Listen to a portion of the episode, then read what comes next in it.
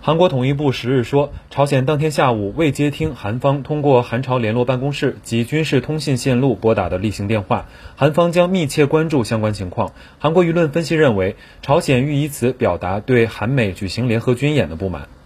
韩联社援引统一部消息报道，十日上午九时，韩朝联络办公室和东西海域军事通信线路通畅，但下午朝方却拒绝接听联络电话。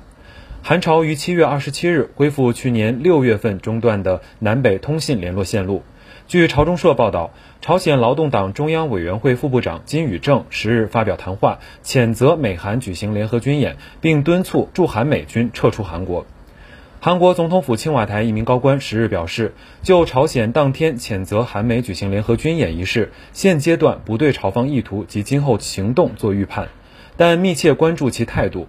青瓦台国家安保室室长徐勋当天已向总统文在寅报告相关情况，目前尚未发现朝方异常动向。韩美十日启动为期四天的危机管理参谋训练，并将于十六日至二十六日举行联合指挥所演习。新华社记者田明、杜白宇，韩国首尔报道。